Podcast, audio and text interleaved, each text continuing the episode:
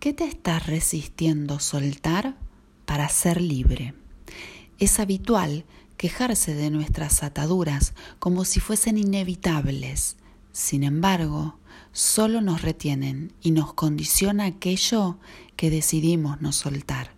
El rencor o la acusación son dos formas de seguir aferrados a relaciones que no deseamos.